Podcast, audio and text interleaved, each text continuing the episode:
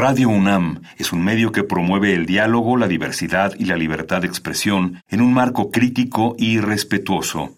Los comentarios expresados a lo largo de su programación reflejan la opinión de quien los emite, mas no de la radiodifusora.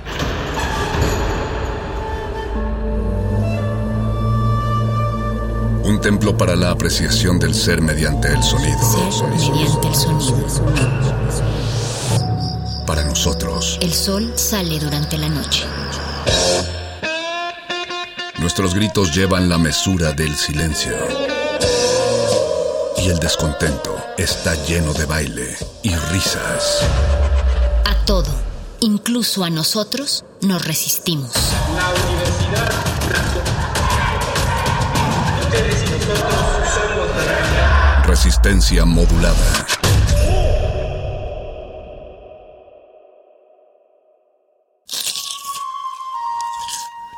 Es momento de alimentar nuestro espíritu con páginas.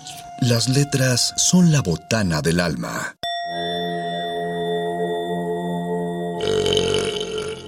Recuerda la máxima. Los libros son como los tacos. Aún los malos son buenos. Muerde lenguas.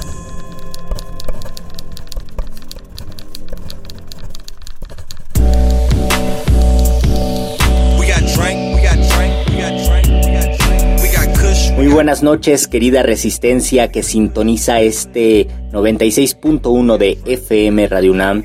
Yo soy Luis Flores del Mal y les doy una cordial bienvenida a otro muerde lenguas de letras, taquitos y poesía.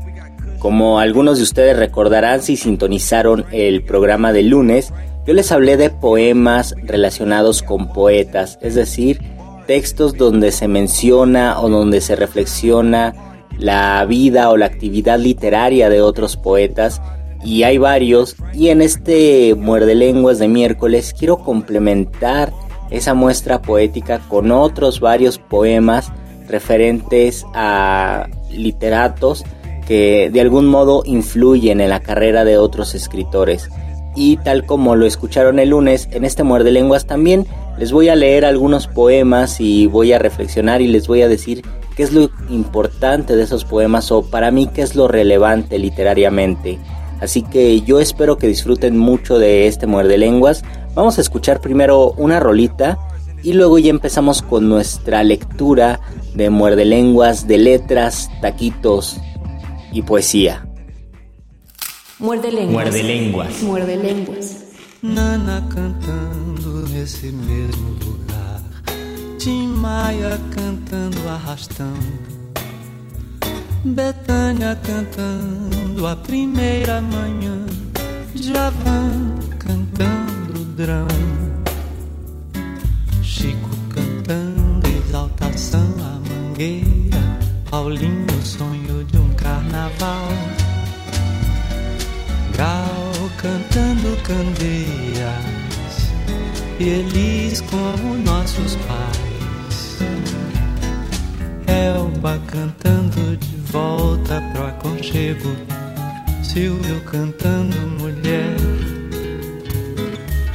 E Elisete cantando chegar de mágoa. Carmen cantando adeus batucada. Gilberto cantando sobre todas as coisas. Calbi cantando camarim. Orlando cantando faixa de cetim. Milton, o que será? Roberto, a madrasta, pôs no Rio de Janeiro e dalva poeira do chão. Melhor do que isso, só mesmo silêncio. Melhor do que o silêncio, só João.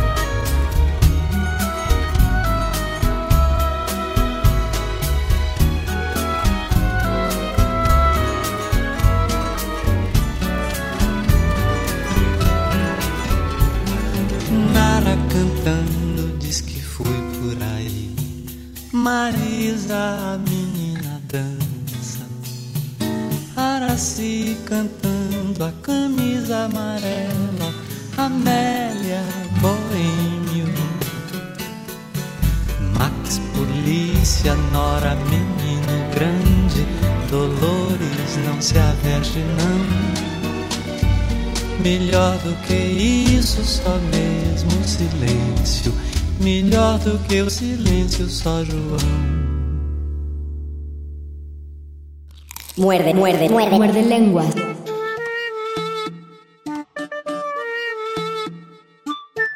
Iniciamos este muerde lenguas con una canción de Caetano Veloso que se titula Para Nadie, Planning Game. Y es una canción bastante curiosa porque simplemente enlista a todos los cantantes brasileños que de alguna forma influyen o conviven con el propio Caetano Veloso. Y Caetano va diciendo esta persona canta tal cosa, Gal Costa canta tal, Chico Buarque y así va mencionando una lista enorme de, de cantantes y músicos brasileños y al final dice mejor que eso solamente el silencio y mejor que el silencio solo Juan, solo João y se está refiriendo a John Gilberto que para Caetano Veloso pues es el gran eh, renovador de la música popular brasileña. Y ya que estamos en estos homenajes, pues yo quiero empezar esta lectura muerde lenguosa del miércoles con tres poemas de Borges. Yo les había comentado en la emisión pasada que los poetas rinden homenajes en sus poemas a otros poetas y a otros escritores y a veces hay poetas que lo hacen con muchísima regularidad y otros que muy de repente dedican un poema a otro escritor. Pero Borges era uno de esos casos donde muchos de sus poemas mencionan o son homenajes explícitos a todos los poetas y a todos los escritores que el mismo Borges acostumbraba leer y releer. Y estos poemas pues dan fiel noticia de ello. El primer poema es un soneto dedicado a Edgar Allan Poe. Curiosamente es un soneto hispánico porque existen dos tipos de sonetos, soneto a la inglesa y soneto hispánico. Borges escribía de estas dos maneras, pero este es un soneto hispánico y digo que es curioso porque pues si es Edgar Allan Poe uno esperaría que escribiera un soneto a la inglesa. El soneto dice así: Pompas del mármol, negra anatomía, que ultrajan los gusanos sepulcrales, del triunfo de la muerte los glaciales, símbolos congregó. No los temía, temía la otra sombra, la amorosa, las comunes venturas de la gente, no lo cegó el metal resplandeciente, ni el mármol sepulcral, sino la rosa. Como del otro lado del espejo, se entregó solitario a su complejo destino de inventor de pesadillas. Quizá del otro lado de la muerte, sigue erigiendo solitario y fuerte espléndidas y atroces maravillas. Y el siguiente poema se lo dedica a John Keats, un poeta inglés. Este sí es un soneto a la inglesa y dice así. Desde el principio hasta la joven muerte, la terrible belleza te acechaba, como a los otros la propicia suerte o la adversa, en las albas te esperaba de Londres, en las páginas casuales de un diccionario de mitología, en las comunes dádivas del día, en un rostro una voz, y en los mortales labios de Fanny Browne, oh sucesivo y arrebatado Keats, que el tiempo ciega, el alto ruiseñor y la urna griega serán tu eternidad, oh fugitivo. Fuiste el fuego, en la pánica memoria no eres hoy la ceniza, eres la gloria. Y un último poema se lo dedica a don Luis de Góngora. Quizás ustedes recuerden que en el Muerde Lenguas pasado inicié con un poema, bueno, con dos poemas de Garcilaso y uno hace una crítica a Góngora mientras se narra que Garcilaso y Boscán llegan a pedir posada.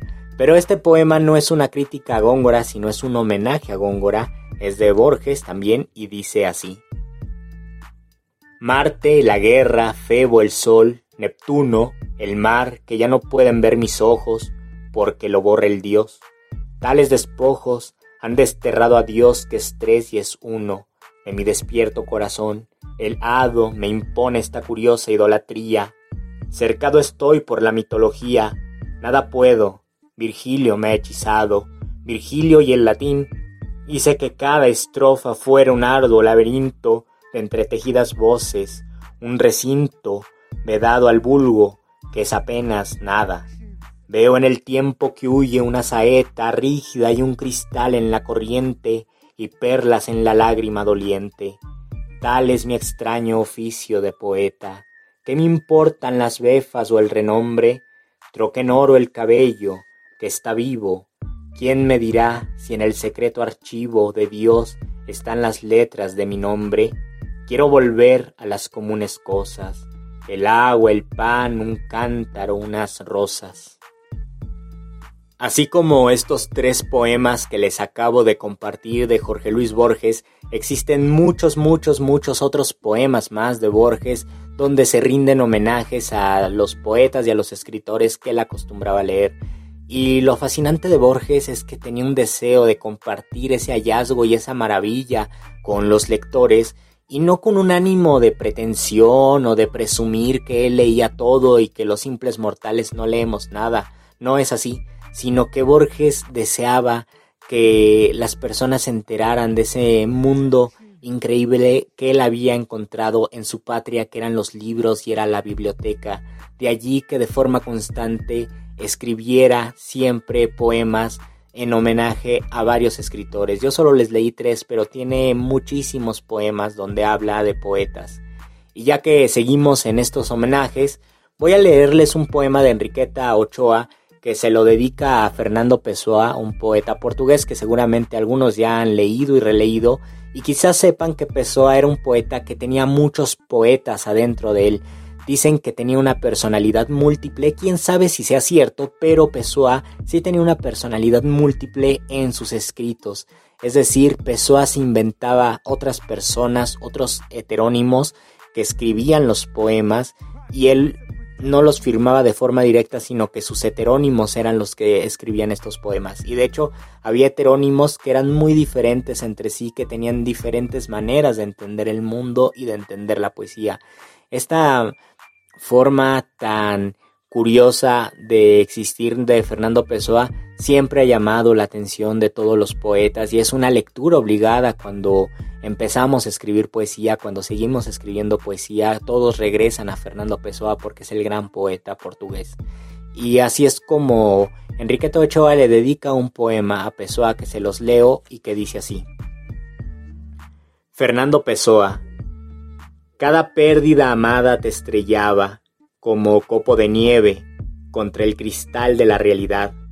Y ahí estabas, resplandeciente, perdido en una multiplicidad de facetas, que era tu yo interno, el yo interno de todos, el que se desquebraja entre la pedacería de luz, aturdidos por esa intensidad de amar, sin correspondencia justa, perdido en medio de tanta soledad en donde te deshojabas, y sin saberlo disparabas las flechas de tu nombre hacia todos los caminos, queriendo llegar de alguna manera a tu centro, para dejar hijos de tu ser que justificaran la unidad de tu venida al mundo.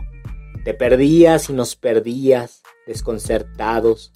Yo te encuentro, me quedo con la pureza de tu pastor de rebaños.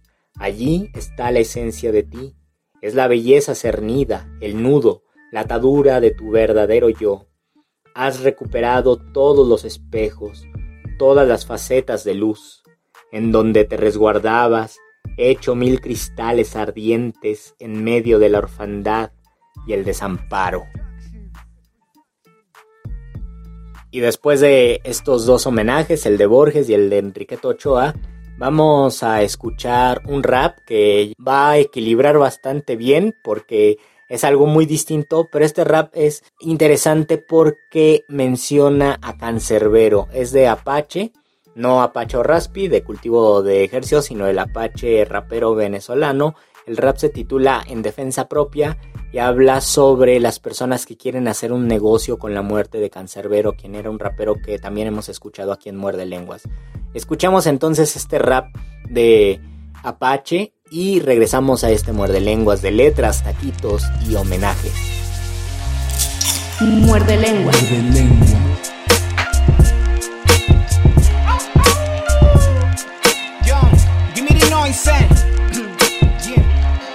Aquí cualquiera monta un video y sube una foto. Aquí cualquiera de cualquier cosa forma un alboroto. Aquí cualquiera se hace famoso a costillas de otro. Pero no cualquiera lo hace como lo hacemos nosotros. Take it easy.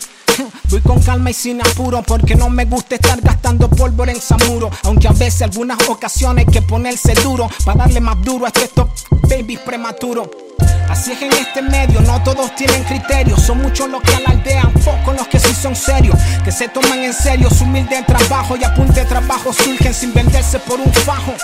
No como este estropajo que cayó tan bajo inventando altimañas que no le sirvieron de un carajo solo para tratar de que desprestigiar la imagen de la real people que no anda con falsos montajes. Pasó loco, te fuiste de nota para el programa ese que para subir rating crean bullying y difaman. Cotorreaste, cacareaste, gritaste, almaste un escame, dijiste estoy hecho, ya tengo mi minuto de fama, ¿huh? Que falta seriedad, fulanitos de tales, venir a su edad, hacer estas acusaciones informales de que RLP posee los derechos musicales de la música del señor Tyrone González Fecales. Primero, para empezar, tú no tienes modal. Y segundo, esas pruebas que presentaste no son reales. Alego a CTV que tienes problemas mentales. Y de son de que dicen no hay base sólida que lo avale. Pero Gracias a Dios, ya sabemos quiénes fueron las piltrafas que estafaron al padre de Cancerbero. Se llegaron para su casa con una hoja, un lapicero, para que le firmara un contrato que ellos mismos hicieron. Supuesto amigo que con Tyrone crecieron después de su muerte, se aliaron con un extranjero, crearon un plan donde involucraron a terceros para quitarle a Can su música y con ella hacer dinero. Pero este impostor ya tiene antecedentes en el guero y en la pica, ya está tildado como un ratero. Desde el día en que fue visto en casa del difunto rapero, llevándose un money que él tenía guardado en su ropero. Y después de haber ultrajado todo ese dinero, como todo estafador de con la sombra y el pelero traicionero, en mi país cualquier gatillero en la prisión por esa acción, ya te fueran dado coquero. Pero a veces el mal triunfa sobre el bien, hasta que el bien decide enfrentarse contra el mal. Es cuando el mal se confía y cree que lo está haciendo bien, entonces el bien contraataca con su justicia y vence al mal. Soporta la pela que te viene John Travolta, las rimas que este porta son cuchillos para tu horta. Que pretendía quedarte un pedazo de esta torta, pero tonto, la mentira siempre tiene patas cortas.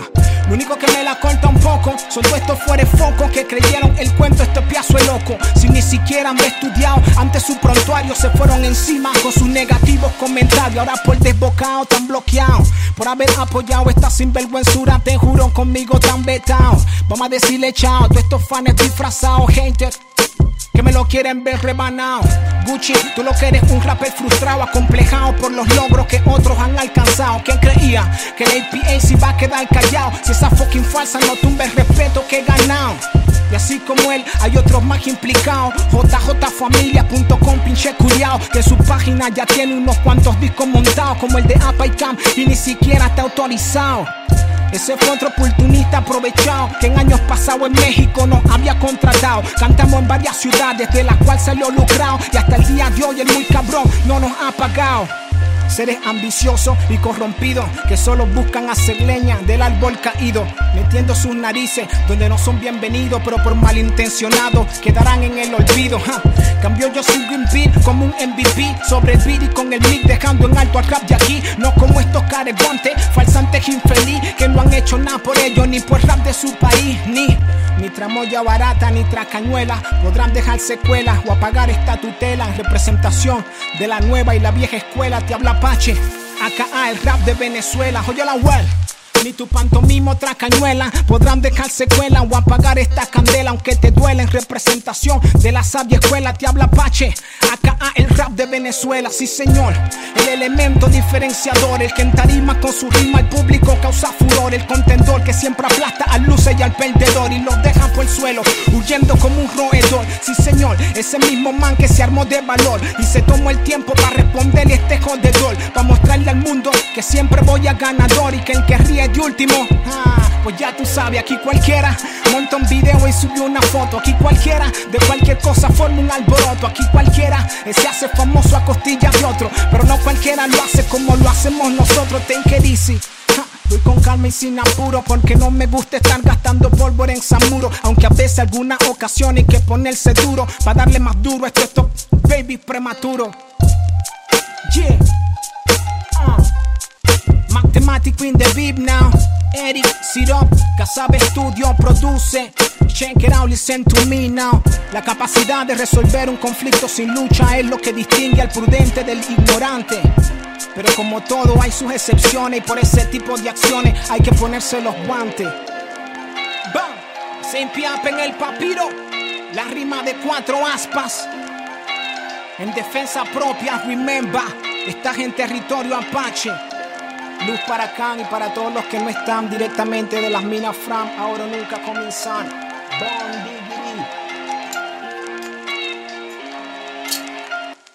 One shot.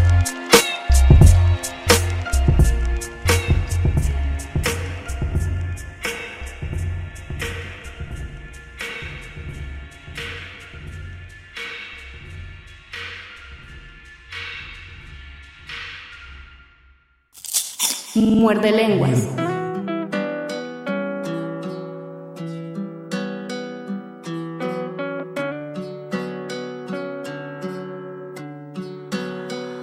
Después de este rolón de Apache, donde habla de cancerbero, regresamos a este muerde lenguas de letras, taquitos y poesía.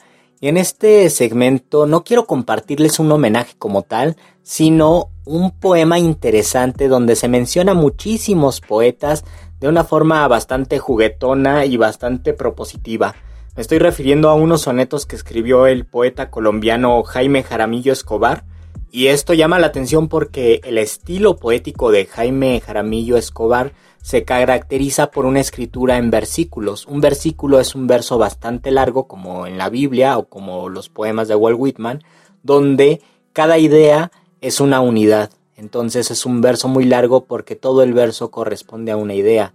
Pero otro escritor, y eso lo dice Jaime Jaramillo Escobar en, en el libro, otro escritor le pidió que escribiera sonetos, como retándolo, diciendo, a ver, tú que escribes puro versículo, ¿eres capaz de escribir un soneto? Y Jaramillo Escobar le contestó de una forma muy jocosa con tres sonetos, donde habla del soneto, es un poema que habla del poema, en este caso del soneto, pero también es un poema donde se refiere a otros escritores y muchos de estos escritores de los siglos de oro, que fue el periodo de mayor esplendor en la escritura del soneto, aunque como ya lo pudimos constatar con Jorge Luis Borges, el soneto nunca ha desaparecido y nunca ha pasado de moda porque no es una moda, es una forma de escritura y es un molde eh, métrico que a partir de allí se puede crear una gran poesía como fue el caso de Borges. Borges fue un excelente sonetista, así como los excelentes sonetistas que existieron en los siglos de oro. Y bueno, Jaime Jaramillo Escobar escribe unos sonetos jocosos para demostrar que sí puede hacer sonetos, pero sobre todo para mencionar a todos estos poetas y yo creo que de algún modo es que les está rindiendo un homenaje. Les leo estos poemas de Jaime Jaramillo Escobar y después escucharemos otra rolita. Ya que hacer un soneto me has pedido, trataré de probar si tengo suerte, y puedo al fin, Eduardo, complacerte con un soneto o algo parecido, que no es cosa difícil, he creído, y al contrario es un juego que seduce, ya que todo el problema se reduce a que el soneto quede concluido. Por lo cual, si quisiera hacer sonetos, como nadie los hizo, los haría, y para que quedaran más completos, tres o cuatro tercetos les pondría. Mas lo que pasa, Eduardo, es que hoy en día no está la vida para hacer sonetos. Si sonetos, Eduardo, me gustara hacer, seguramente los haría, y ni Lope de Vega me igualara en el arte de hacer sonetería. Mas no puedo encerrar mi fantasía en esa jaula de oro del soneto, que ninguna prisión soportaría, y al límite ninguno me someto. Años hace, obediente a perceptivas, con metro y rima me inicié de bardo, pero vi mis ideas tan cautivas y mis poemas vi tan incompletos que lo juré por Dios, querido Eduardo, nunca jamás volver a hacer sonetos. Si hacer sonetos me gustara, Eduardo, mejor que Núñez de Arce los hiciera, y no hubiera lirida a Edo Bardo que conmigo en tal arte se midiera, porque si hacer sonetos yo quisiera, ni Quevedo ni Lope me igualaran, ni Campoamor ni Góngora siquiera, ni Argensola al tobillo me llegaran, ni Gracián Garcilaso ni Cetina, ni Machado ni Tirso de Molina, Ni Fray Luis, ni San Juan, ni otros sujetos de igual o parecida maestría harían los sonetos que yo haría. Mas como no me gusta hacer sonetos... Muerde lenguas.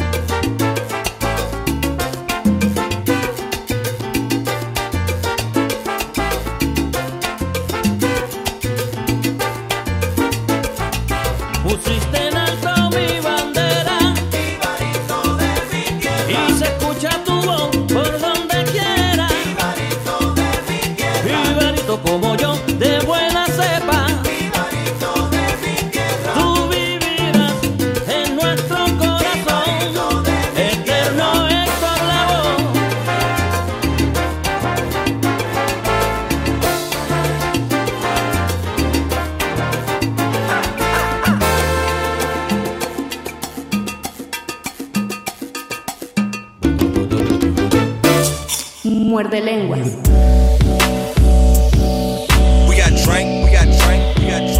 Después de ese breve bloque donde les leí tres sonetos de Jaime Jaramillo Escobar, escuchamos un gran homenaje, que de hecho la canción se titula Homenaje a Héctor Lavoe, en la voz de Willy Colón, a mí se me hace una salsa muy bella porque pues es una salsa que recuerda al gran, gran cantante que fue Héctor Lavoe.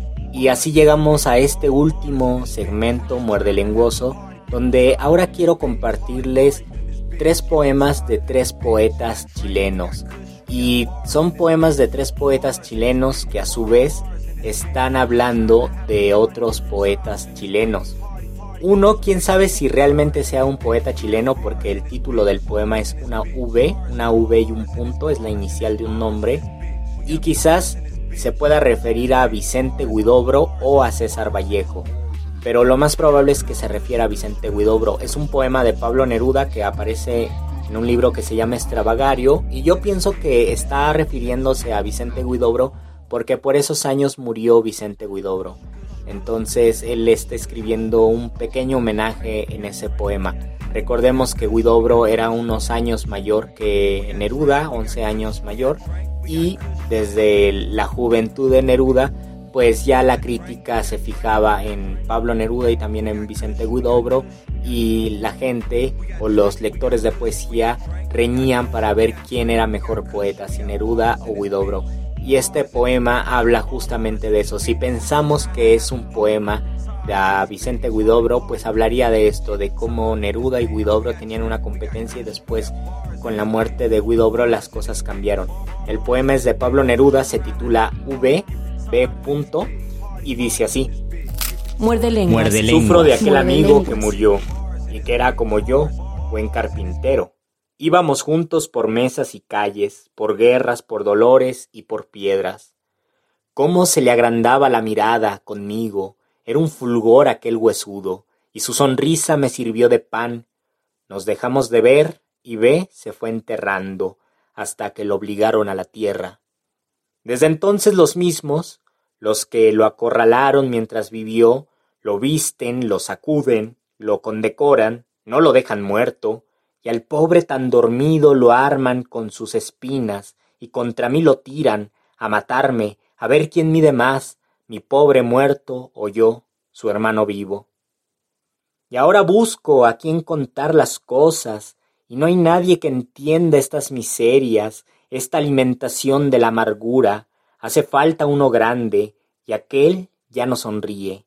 Ya se murió, y no hallo a quien decirle que no podrán, que no lograrán nada, él en el territorio de su muerte, con sus obras cumplidas, y yo con mis trabajos, somos solo dos pobres carpinteros, con derecho al honor entre nosotros, con derecho a la muerte y a la vida. Muerde lenguas. Muerde lenguas. Muerde lenguas. Muchos años después de que se escribiera este poema, unos 50 años más o menos después, murió en la década de los 90 otro poeta chileno que se llamaba Jorge Tellier y que era alcohólico y de hecho yo les he compartido algunos de sus poemas, es un gran poeta chileno. Y Jorge Tellier murió y esto también conmovió a varios poetas. Uno de ellos fue Gonzalo Rojas, quien ya en, la, en su vejez, Gonzalo Rojas le escribió un poema a Jorge Tellier y que dice así. Muerde lenguas. Muerde lenguas. Muerde lenguas. Pacto con Tellier. Lo que pasa con el gran Lárico es que nació muerto de sed y no la ha saciado, ni aun muriéndose la ha saciado, ni aun yéndose barranco abajo en Valparaíso este lunes, ni aun así la ha saciado dipso y mágico hasta el fin entre los últimos alerces que nos van quedando. Yo también soy alerce y sé lo que digo. Lo que nos pasa con Tellier es que ha muerto, y yo aquí sin nadie, vagabundo sin él, en el carrusel de la Puerta del Sol, vacío entre el gentío, errando por error, andando, llorando, como habrá que llorar hombremente en seco, la pena araucana al fondo, a un metro del metidero de Madrid, bajando por la calle del Arenal a la siga de Quevedo que algo supo de la peripecia del perdedor y algo y algo de las medulas que han gloriosamente ardido. Ay, polvo enamorado, ya este loco habrá entrado en la eternidad de su alcohol, que era como su niñez. Ya habrá bebido otra vez sangre de cordero bajo la lluvia, a cántaros de lautaro, que fue su reino de rey, por parición y aparición. Ya Lin le habrá llenado la copa, ya Esenín le habrá abierto la puerta alta al gran despiadado de sí mismo. Aquí le dejo mi pacto que no firmamos a tiempo, la danza de Isadora le dejo, el beso, la risa fresca de Mafalda que no está, la figura de lo instantáneo de la que pende el mundo. Muerde lenguas. Muerde lenguas. En este poema de Gonzalo Rojas que posiblemente haya escrito inmediatamente después de que muriera Jorge Tellier y de ahí mismo en el poema se dice que Gonzalo Rojas esté en Madrid cuando se entera de la muerte de Tellier. En ese poema se menciona a otro poeta, Enrique Lin, y este poeta Enrique Lin era más o menos contemporáneo, unos cuatro años mayor que Jorge Tellier, y siempre en la poesía chilena hay poetas que de una forma u otra compiten o tienen alguna rivalidad. Primero estaba Vicente Huidobro con Pablo de Roca, quien eran poetas contemporáneos, habían nacido más o menos por los mismos años, y después Gonzalo Rojas, el poeta que les acabo de leer, tenía alguna rivalidad con Nicanor Parra, el poeta que es hermano, que fue hermano de Violeta Parra. Y así también Jorge Tellier y Enrique Lin tenían alguna rivalidad. Esto lo digo porque es importante para que comprendan el poema que les voy a leer a continuación y que es de Eduardo Llanos Melusa, un poeta también chileno, que le rinde un homenaje a Jorge Tellier también después de su muerte. El poema se titula Tellier o pas Tellier, Poesía le cuestión, y dice así. Nosotros, seductores aficionados y añorantes profesionales, enamoramos a más de una musa con tu ejemplo. Me despido de una muchacha que sin preguntarme si la amaba o no la amaba, caminó conmigo y se acostó conmigo cualquiera tarde de esas que se llenan de humaredas de hojas quemándose en las aceras. Aportamos oportunamente un fragmento tuyo en el silencio, y con esa cita obtuvimos otra cita, y supimos que habitar la poesía, en el fondo, era morar y morir en una casa de citas, y que no había por dónde perderse a la hora de elegir entre ser autor editado o poeta meditado. En cambio hoy, todo es autopromoción, apego al ego, este gran depredador de toda fauna humana, pero viéndote en aquella época gloriosa, entendimos que la distancia entre Guidobro y de Roca obedecía a un contubernio silencioso, porque cada uno era poste de un gran arco en que se entrenaban y estrenaban los futuros goleadores de nuestra poesía, y que luego Nicanor y Gonzalo respetarían las mismas reglas del juego. Dime si no, ¿cómo explicar entonces tanta lealtad más allá de la distancia entre tú y Lin? Y es que todos, lo confiesen o no, se sienten incómodos con ese gran árbol nerudiano ahí en medio de la cancha.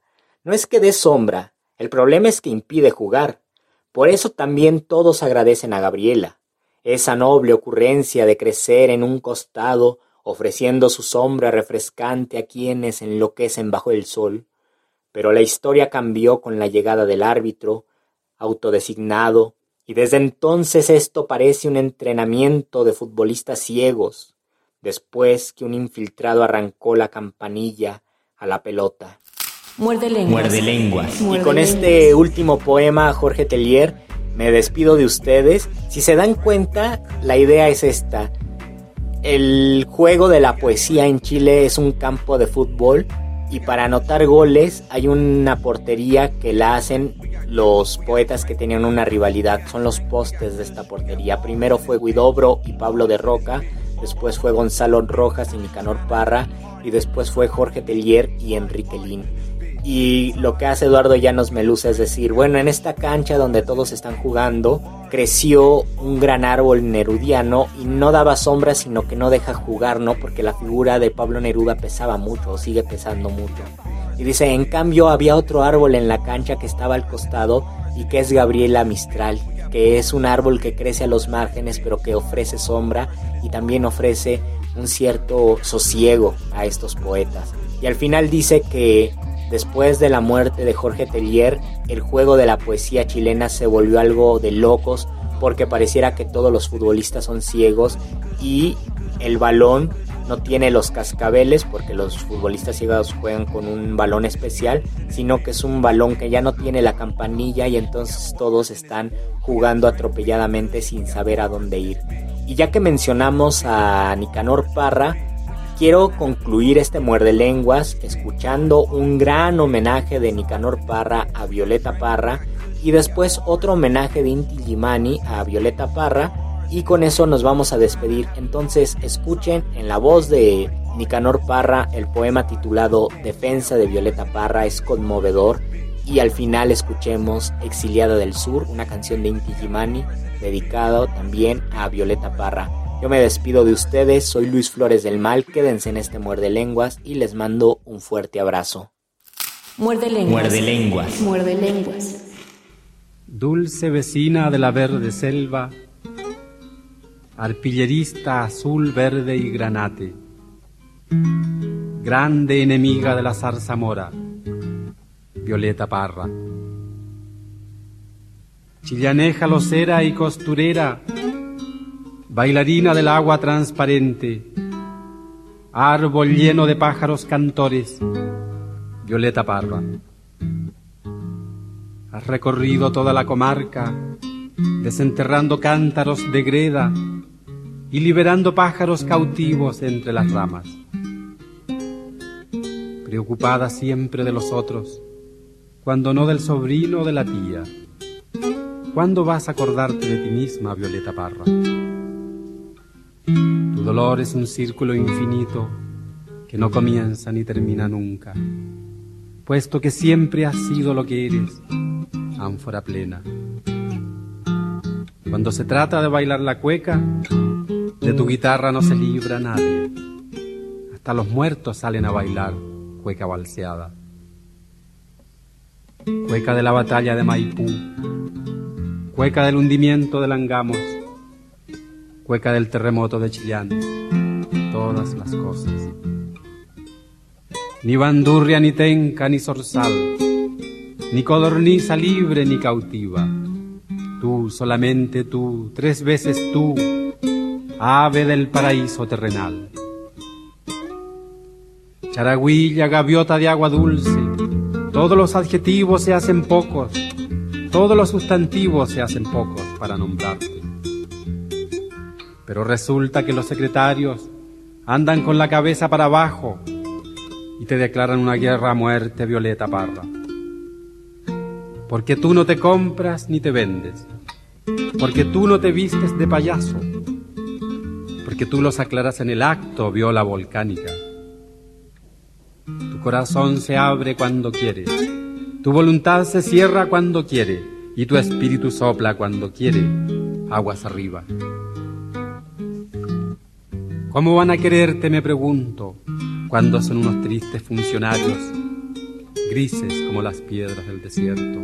¿No te parece? En cambio tú, violeta de los Andes, flor de la cordillera de la costa, eres un manantial inagotable de vida humana. Nadie puede quejarse cuando tú cantas a media voz o cuando gritas como si te estuvieran degollando, Violeta Parra. Que tiene que hacer el auditor es guardar un silencio religioso, porque tu canto sabe dónde va perfectamente. Rayos son los que salen de tu voz hacia los cuatro puntos cardinales, vendimiador ardiente de ojos negros, Violeta Parra. Se te acusa de esto y de lo otro. Yo te conozco y digo lo que eres, oh corderillo disfrazado de lobo, Violeta Parra. Yo te conozco bien, hermana vieja, norte y sur del país atormentado, Valparaíso hundido para arriba, isla de Pascua. Sacristana, cuyaca de andacollo, tejedora a palillo y a bolillo, arregladora vieja de angelitos, Violeta Parra. Veteranos del 79 lloran cuando te oyen sollozar en el abismo de la noche oscura, lámpara sangre. Cocinera, niñera, lavandera, niña de mano, todos los oficios, todos los arreboles del crepúsculo, Violeta Parra. Yo no sé qué decir en esta hora.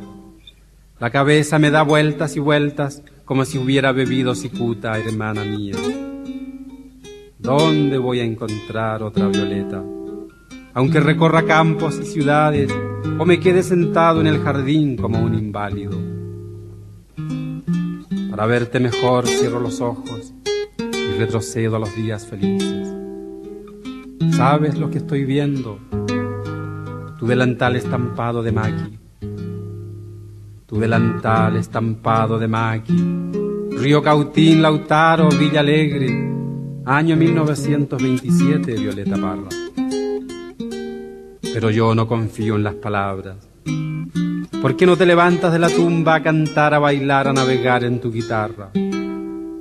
Cántame una canción inolvidable, una canción que no termine nunca, una canción no más, una canción es lo que pido.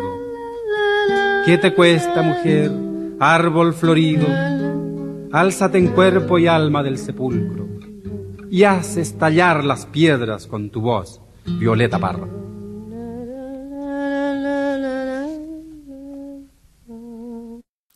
Muerde lenguas. Muerde lenguas. Muerde lenguas.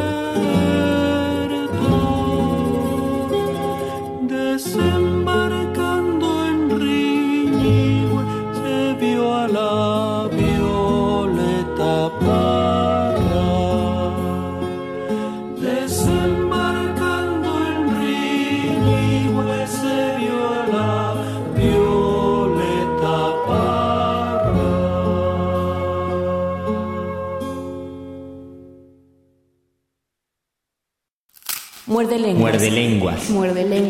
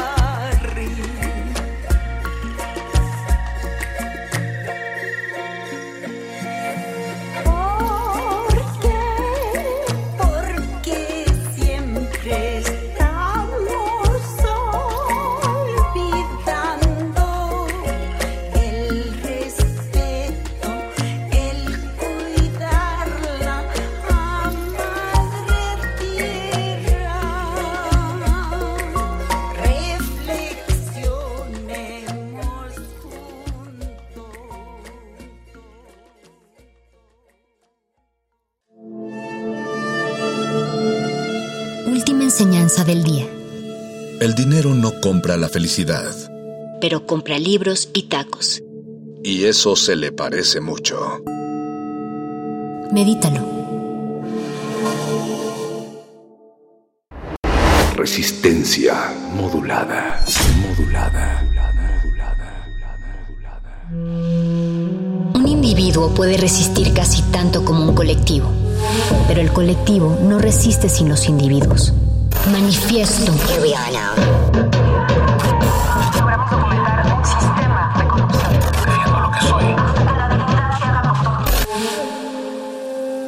No hay sonidos distintos, solo separados.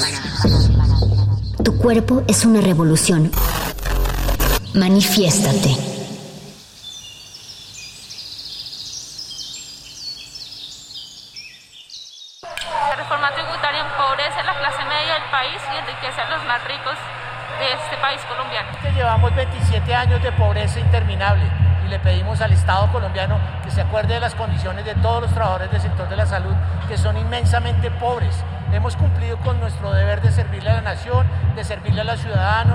Vamos a las universidades, nos esforzamos, servimos, somos buenos seres humanos, nos, me- nos merecemos mejores condiciones de vida. Pues no me parece porque pues uno protestando, uno digamos con qué se va a defender. Uno no tiene nada digamos con qué defenderse. En cambio, ¿qué va a ganar una piedra o una bala? Hay algunos que se defienden y con justa causa, con justa razón, pero algo otros de pronto se pasan, se pasan de, de sí, de, de, de autoridad o de pronto porque están, hay muchos, ellos son a veces más fuertes cuando son bastantes, pero ellos también cuando andan solos también los cogen y los, y los masacran.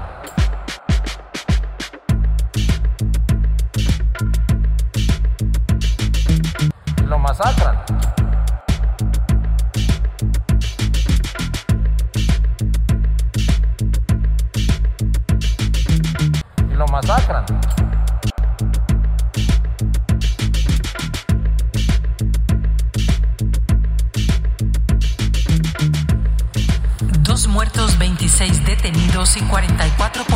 Heridos. Es el saldo que dejaron las protestas contra el proyecto de reforma tributaria en Colombia. Colombia.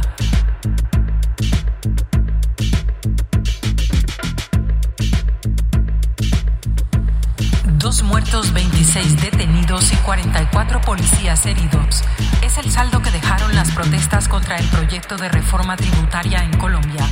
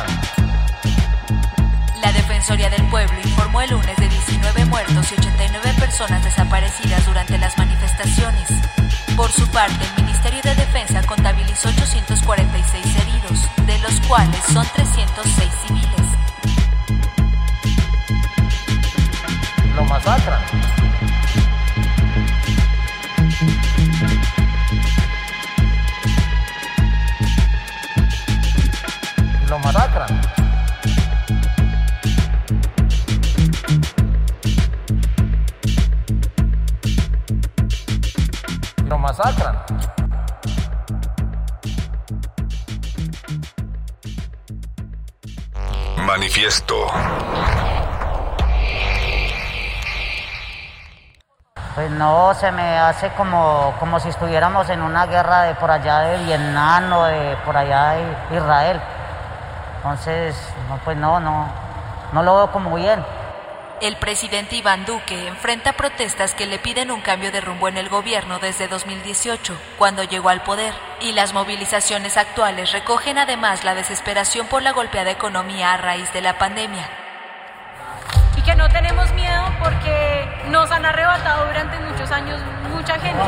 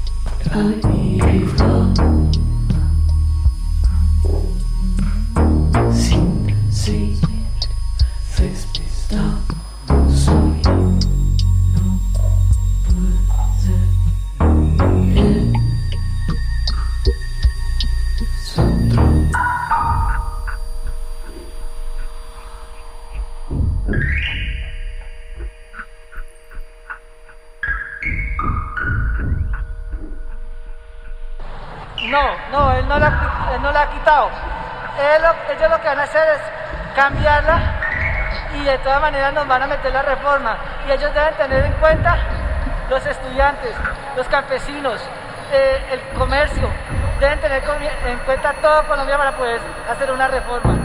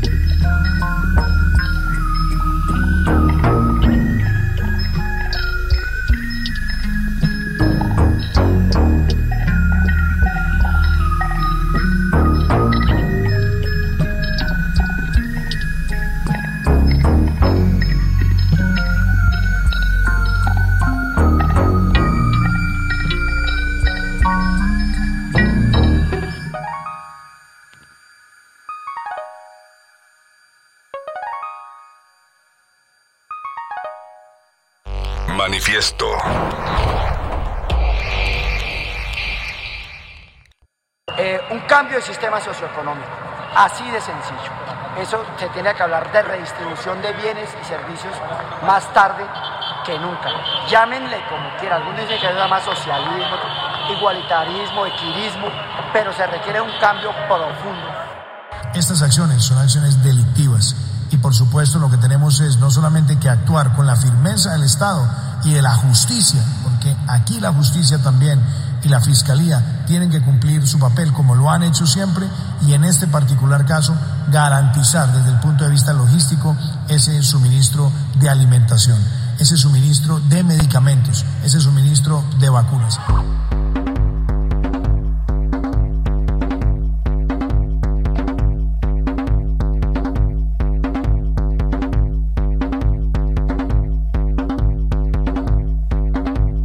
Social reciente en Colombia viene de más atrás.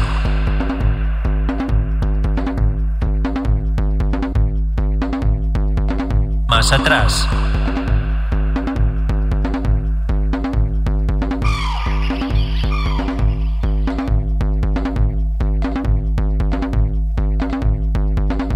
Más atrás.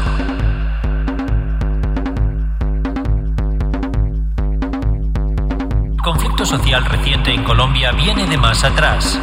En noviembre de 2019 habían surgido ya amplias movilizaciones sociales.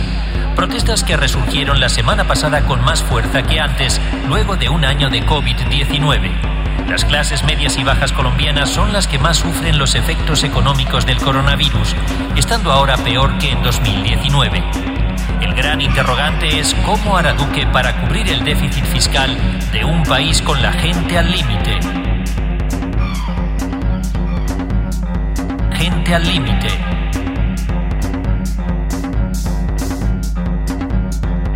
Gente al límite.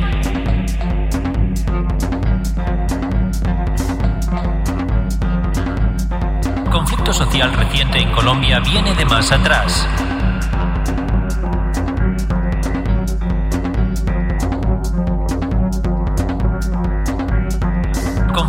Reciente en Colombia viene de más atrás.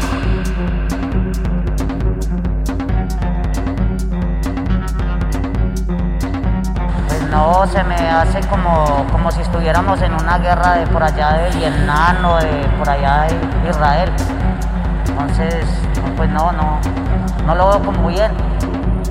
Presidente Iván Duque enfrenta protestas que le piden un cambio de rumbo en el gobierno desde 2018, cuando llegó al poder, y las movilizaciones actuales recogen además la desesperación por la golpeada economía a raíz de la pandemia. Más atrás.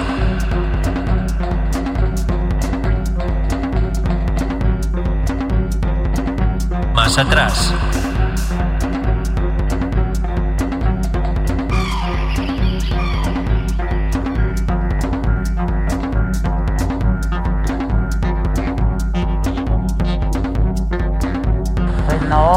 Hace como, como si estuviéramos en una guerra de por allá de Vietnam o de por allá de Israel.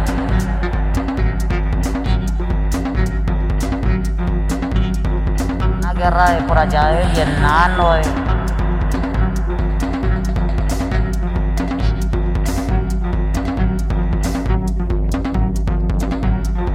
Vietnam o de...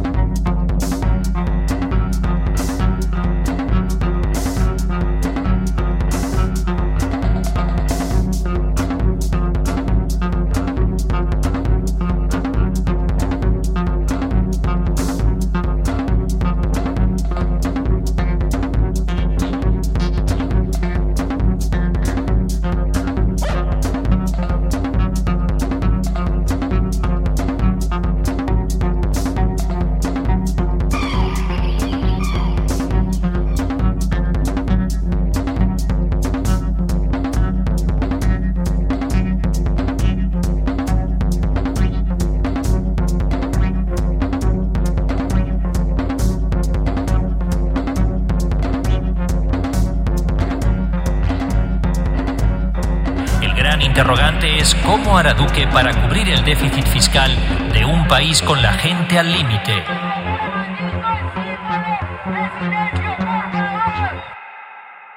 Manifiesto.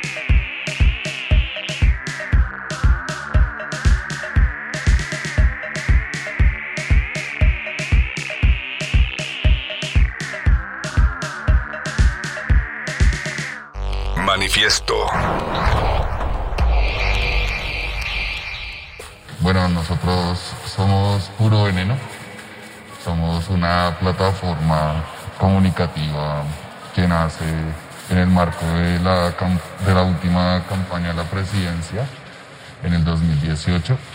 Entonces decidimos generar un espacio de articulación eh, comunicativa en donde por medio de las acciones de calle fundamentalmente y también complementado con acciones en redes sociales, mostráramos todo lo que ha representado el uribismo fundamentalmente como la articulación de todos los el espectro más criminal de la política colombiana.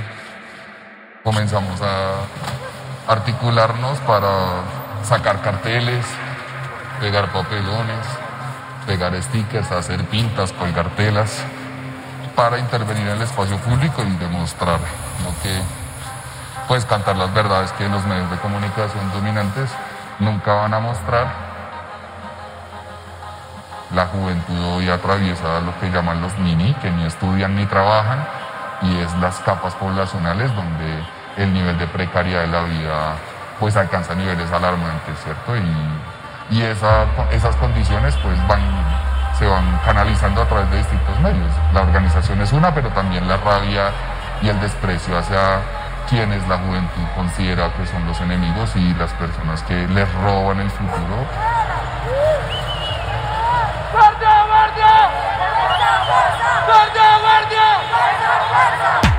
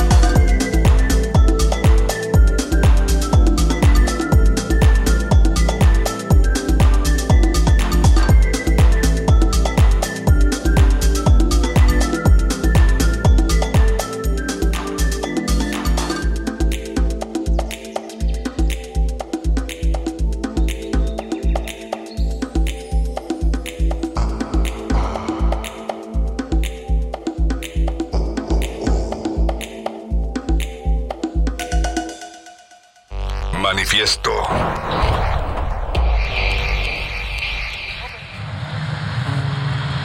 que en un parque como a cinco cuadras de acá hacia allá está lleno de policía.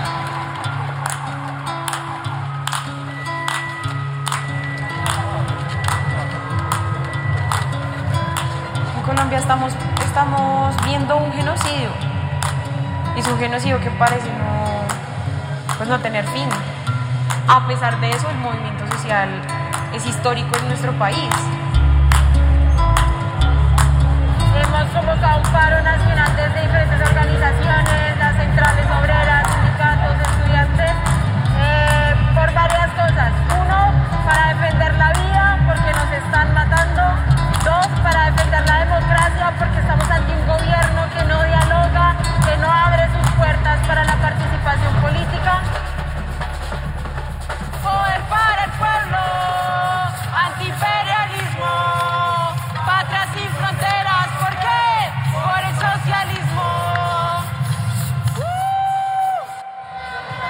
Que están protagonizando es la mejor muestra de nuestra vocación irrenunciable por lograr la paz con justicia social para nuestra nación.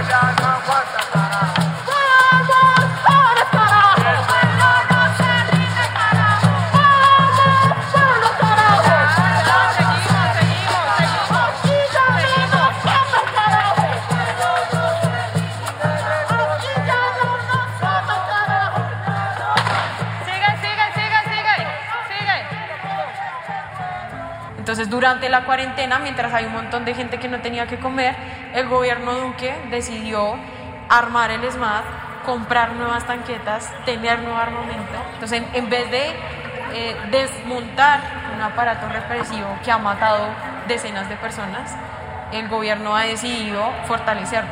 Entonces, vemos cómo hay unas prioridades del gobierno para hacer la guerra y contra quiénes hace la guerra.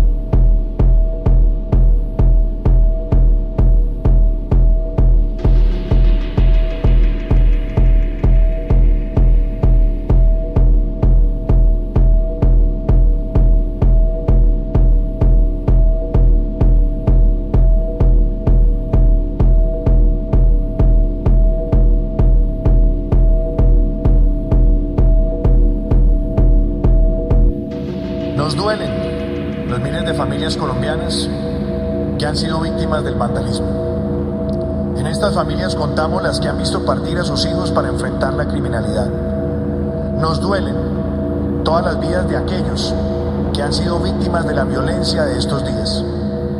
Todos los colombianos rechazamos sin ambivalencia los actos de violencia, los ataques a la infraestructura, los bloqueos a las vías que impiden el abastecimiento de alimentos y que lleguen los alimentos al hogar de la familia colombiana, los que han afectado el acceso a los servicios de salud y por supuesto los que han puesto en riesgo el acceso a los servicios públicos, así como también nos duelen los ataques a los CAI, donde hemos visto a nuestros policías ser víctimas viles de actos de cobardía e intimidación.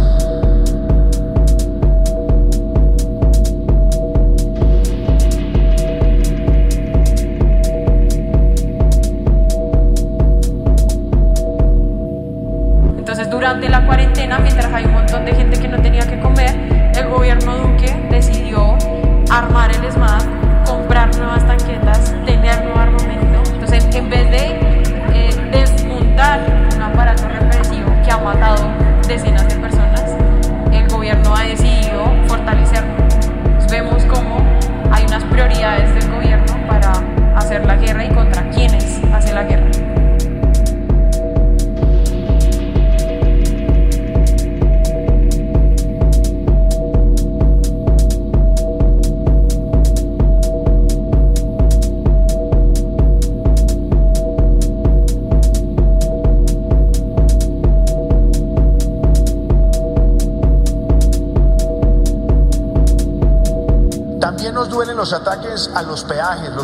los supermercados, las entidades del comercio, el transporte masivo o sencillamente contra cualquier bien público o privado.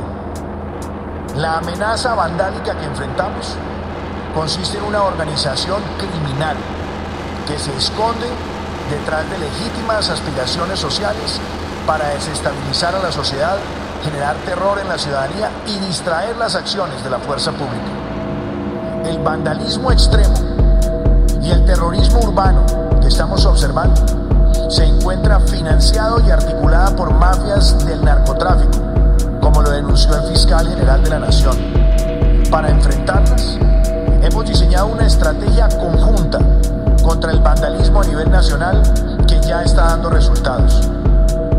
lugar, para atender las denuncias de la ciudadanía, se ha abierto una línea nacional telefónica a la que puede acceder cualquier ciudadano. A través de esta línea ya hemos recibido más de 410 llamadas en Bogotá y más de 600 llamadas en Cali. Igualmente, hemos activado el Grupo Especial de Investigación contra el Vandalismo para poner el foco en los dinamizadores de la violencia.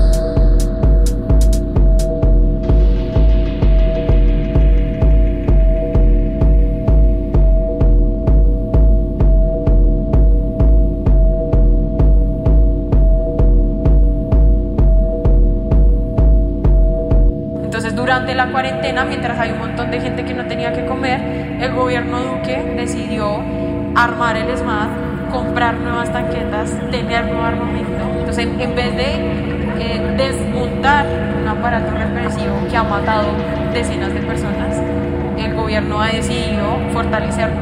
Entonces, vemos cómo hay unas prioridades del gobierno para hacer la guerra y contra quienes hace la guerra.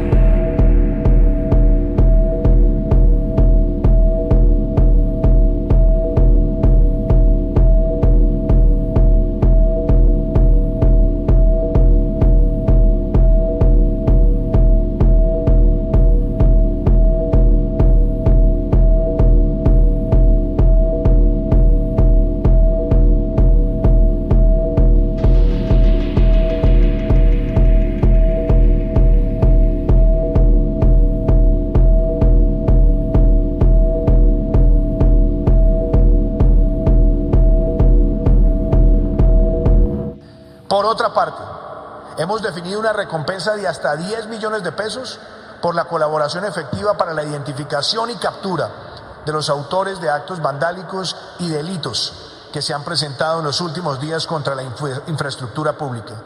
Y se publicará por parte de la Policía Nacional el cartel de los más buscados por estos delitos en distintas ciudades. Frente a quienes cometan este tipo de delitos, no habrá tregua y la sociedad entera los llevará ante la justicia. Muchísimas gracias. Manifiesto.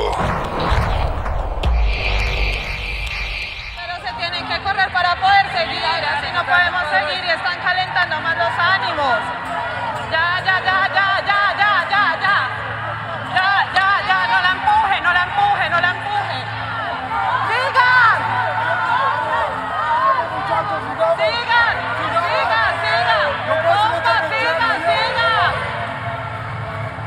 Creo que el tema de la violencia siempre ha sido en Colombia como ese quiste ahí que se mantiene y evoluciona y se transforma y toma otras caras, pero ahí estás.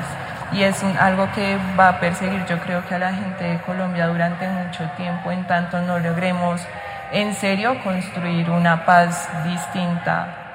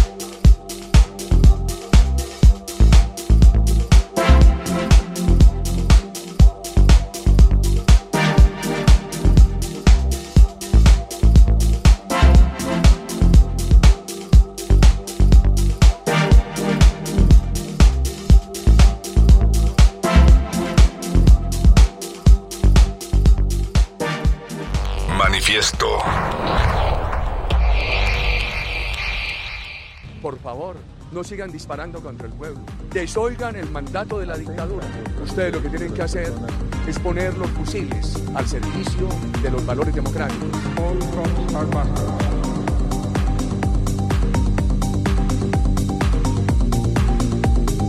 Enluta a la sociedad. Todos los policías son bastardos. All cops are bastards. Todos los policías bastardos. All cops are bastards. Todos los policías bastardos. All cops are bastards. Todos los policías bastardos. All cops are bastards. Todos los policías bastardos.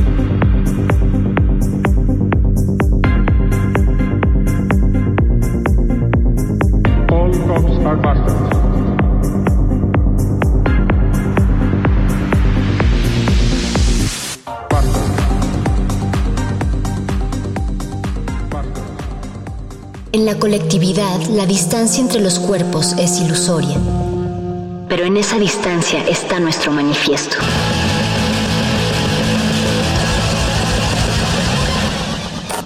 Manifiesto.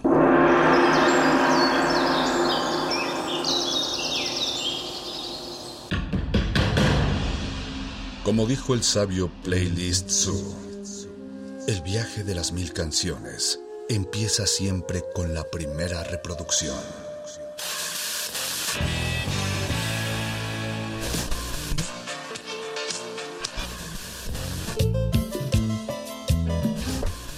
A continuación, un maestro te abrirá la puerta de su lista de reproducción. El resto va por tu cuenta. Ley listo.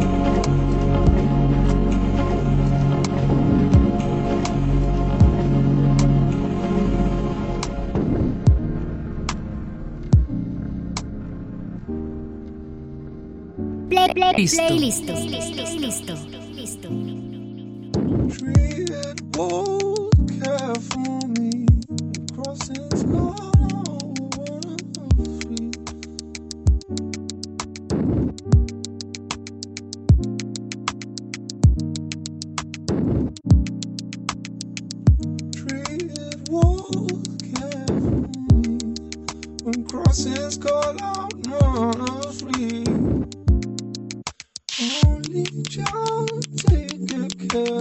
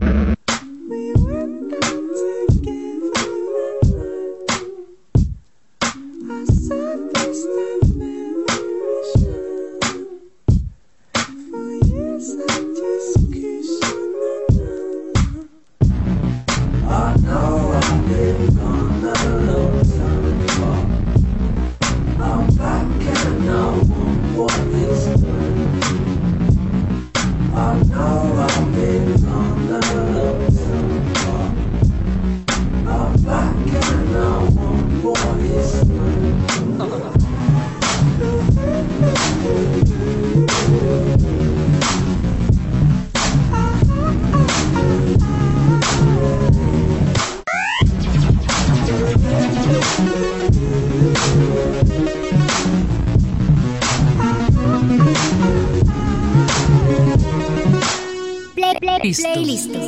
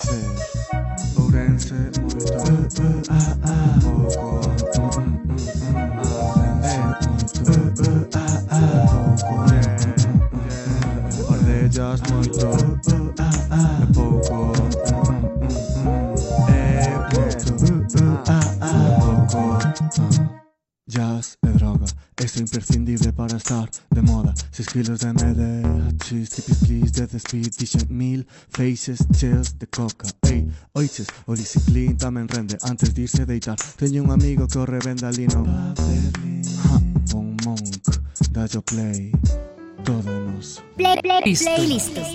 listo.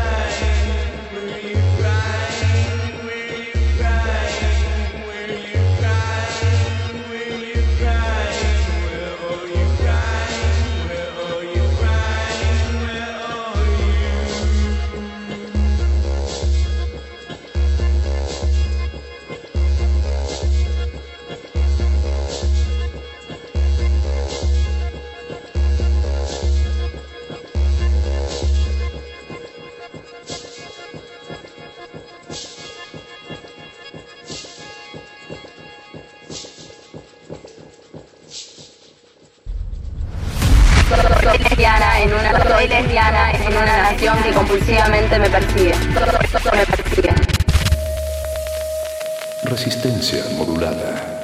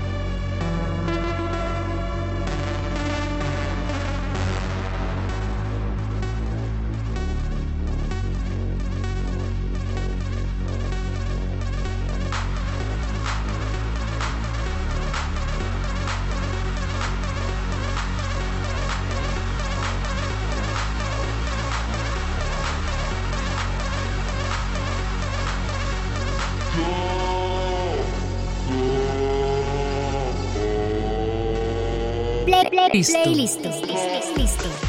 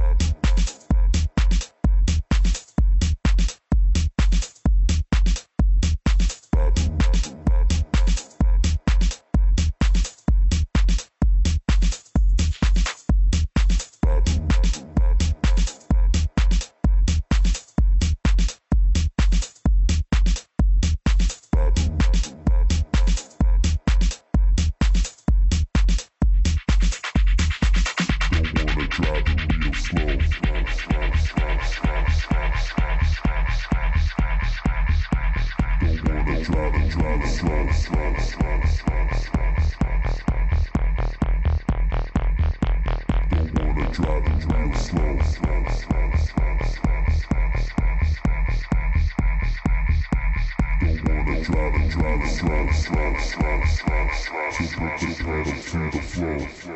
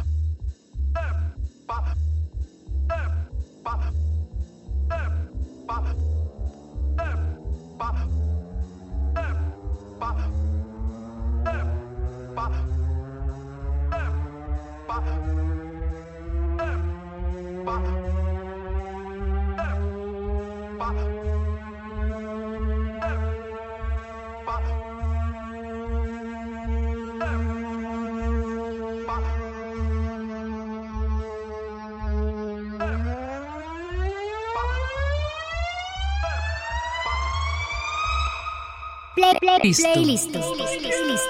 Listo.